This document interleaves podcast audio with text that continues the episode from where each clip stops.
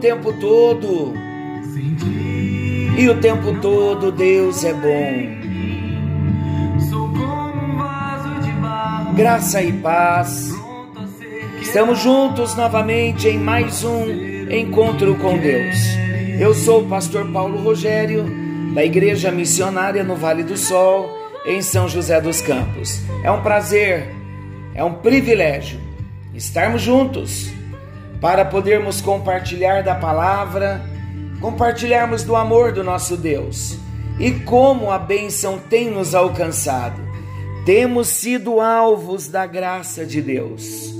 Este é o nosso assunto. Iniciamos no encontro anterior falando sobre a graça e aprendemos que a graça é um favor ou uma benevolência que nós não merecemos.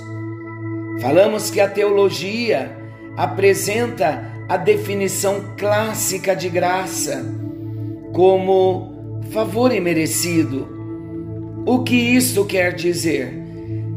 Favor imerecido. Isso quer dizer que a graça de Deus é algo que recebemos dele sem que tivéssemos o direito de receber. Não é só um favor imerecido, porque muitas vezes nós dizemos, não é? Ai, não precisava quando ganhamos um presente, eu nem merecia. Mas a verdade é que o conceito da graça como favor imerecido é um favor, um presente que nós recebemos de Deus sem que tivéssemos o direito de tê-lo recebido. Falamos do significado da graça no Antigo Testamento e no Novo Testamento. Falamos também da diferença entre a graça e a justiça e agora estamos entrando na graça de Deus revelada em Cristo Jesus. Soberanamente, diante desse controle total que o Senhor tem, pela soberania de Deus, ele resolveu agir de forma favorável para aqueles que mereciam castigo mais uma compreensão. Se não merecíamos a graça, o que merecíamos? Merecíamos o castigo, merecíamos a condenação. Por causa do pecado de Adão, na doutrina da depravação, nós entendemos que o homem morto, separado de Deus, afastado de Deus, condenado, este homem merecia o castigo. Que homem? Eu e você. Mas o que Deus fez revelando a graça? Como então essa graça se manifesta para o homem morto, para o homem afastado, para o homem condenado? Deus manifesta de um modo soberano esta graça para o homem que merecia o castigo. Deus resolveu declarar esse homem inocente. O homem que merecia ser condenado, Deus o declara inocente. Como? Através da graça. Mas ele não fez isso apenas ignorando o erro de cada ser humano. Pois se fosse assim, ele não seria justo.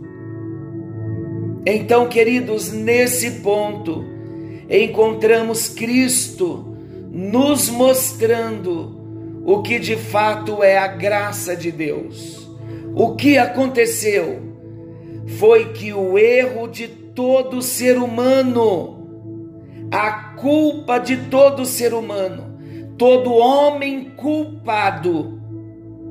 Olha que interessante, a graça manifesta ao homem pecador, a graça que Deus revela para o homem, para um homem injusto, pecador, morto, condenado, afastado.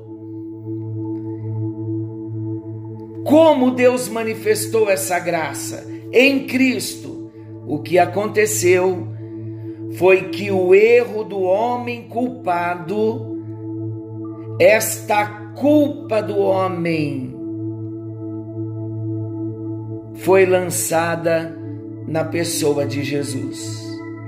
A dívida dessas pessoas alienadas, dessas pessoas, eu e você, a nossa dívida foi colocada na conta de Jesus e ela foi quitada integralmente quando ele morre na cruz, quando ele sofre na cruz e se entrega por nós. Jesus é a graça. Nesse sentido, então, nós entendemos que a obra expiatória de Jesus é a maior expressão da graça de Deus. Por quê? porque o homem pecou. E Deus é justo. O homem tinha que pagar pelo seu pecado, para que fosse cumprida a justiça de Deus. Como Deus fez a justiça?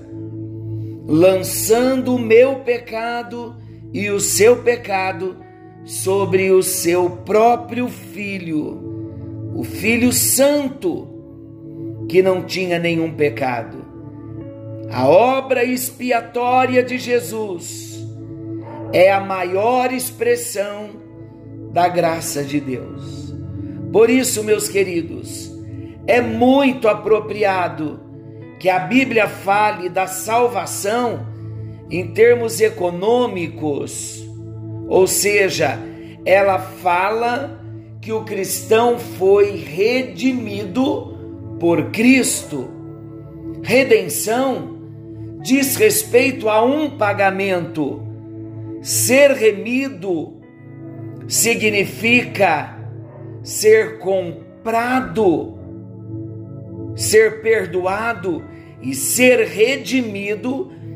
Atenção, remissão já falamos em alguns encontros atrás. O homem remido é o homem perdoado. O homem redimido é o homem comprado. Então, na remissão eu sou perdoado, na redenção eu sou comprado. Nos termos antigos, esse termo redimido, redenção, era empregado muitas vezes para se referir à libertação de um escravo, mediante um pagamento oferecido por um redentor. Vamos falar em detalhes quando chegarmos na bênção, na doutrina da redenção. Essa era justamente a nossa situação. Éramos escravos do pecado e não tínhamos como pagar a nossa dívida. Então, quando Cristo veio ao mundo para resgatar pecadores miseráveis que mereciam o inferno, a palavra graça assumiu então o seu significado mais pleno. Dessa forma, a salvação é um dom de Deus para nós é um presente de Deus para nós. E sendo um dom, ela não vem em resposta às nossas boas obras.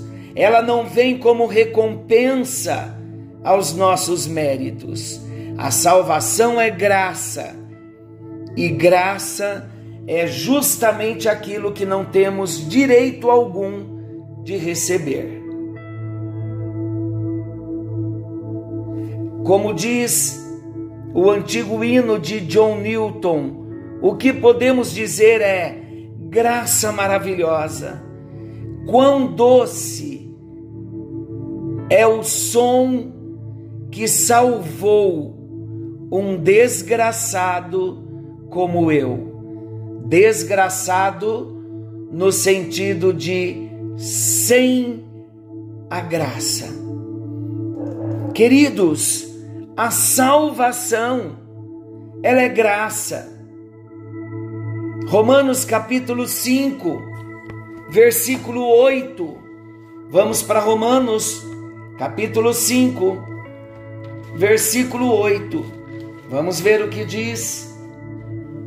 Mas Deus prova o seu próprio amor para conosco, pelo fato de ter Cristo morrido por nós, sendo nós ainda pecadores. A obra redentora de Jesus é tão completa, é tão profunda e eficaz, que ela não nos torna pessoas melhores, mas nos faz novas pessoas. Esta é uma grande bênção da obra da redenção, quando somos comprados por Jesus. Não nos tornamos pessoas melhores, mas nos tornamos novas pessoas. Ele nos faz novas pessoas, novas criaturas. É um novo nascimento e não um tratamento rejuvenescedor.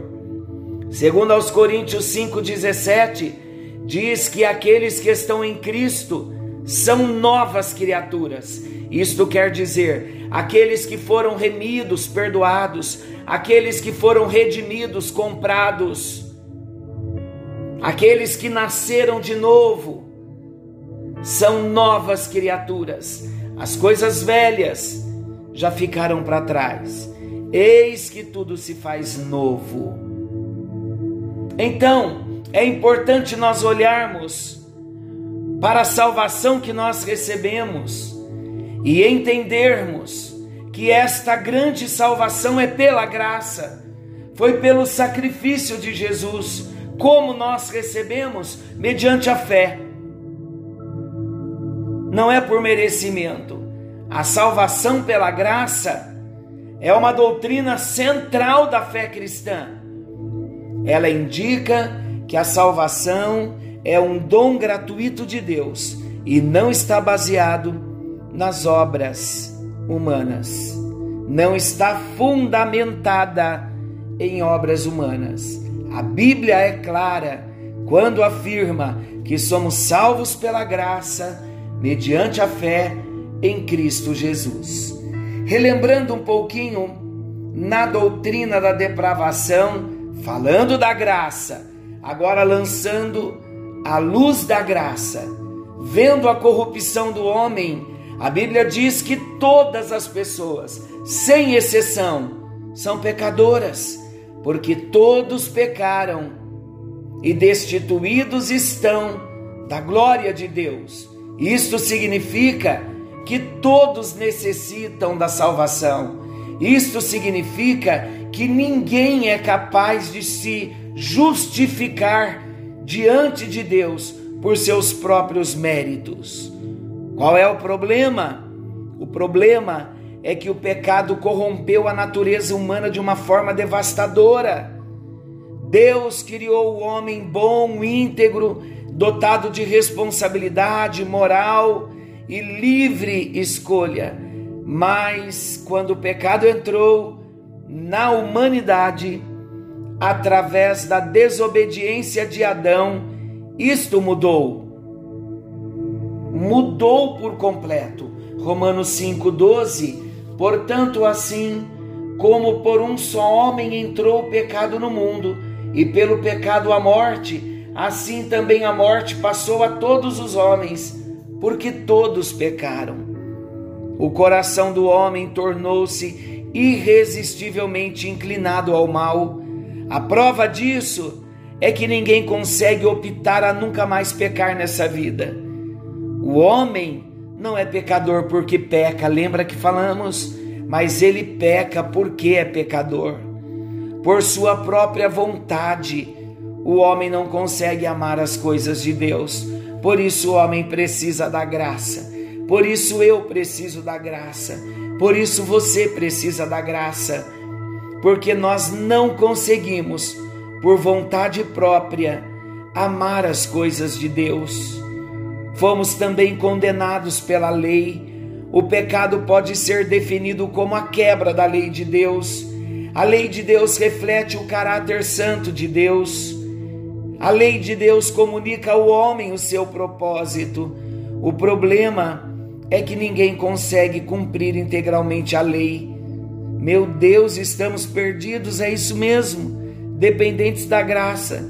Isso significa, queridos, que a lei faz brilhar a justiça de Deus em contraste com a nossa própria pecaminosidade. E a Bíblia indica que a lei não pode servir como um instrumento de salvação, visto que ninguém é capaz de cumprir a lei. Se ninguém consegue viver de acordo com o padrão que Deus exige, como alguém pode ser salvo? A resposta a esta pergunta está a salvação pela graça mediante a fé. Oh, graça bendita do Senhor! O homem, queridos, não teria e não tem condições de receber a salvação pelo cumprimento da lei. Ninguém é capaz de cumprir a lei. Se ninguém consegue então viver de acordo com o padrão que Deus exige, como alguém pode ser salvo? Pela graça. Pela graça. E no próximo encontro nós veremos o que significa ser salvo pela graça. Meu Deus, esta graça já começa a ser revelada no nosso coração. E como não agradecer? quando nós entendemos que, como seres humanos destituídos da glória de Deus, quando entendemos a nossa incapacidade de cumprir a lei de Deus para sermos salvos, então nós entendemos que estamos perdidos mesmo, precisando do Salvador. E o Salvador se revela, Ele é a graça o seu sacrifício na cruz é o auge, é o ápice da manifestação da graça. A graça que nos alcançou. Senhor, nós te agradecemos, porque Jesus Cristo é a revelação da graça de Deus a nós. Abrimos o nosso coração e te agradecemos, porque sabemos que a tua graça nos alcançou o teu favor nos alcançou.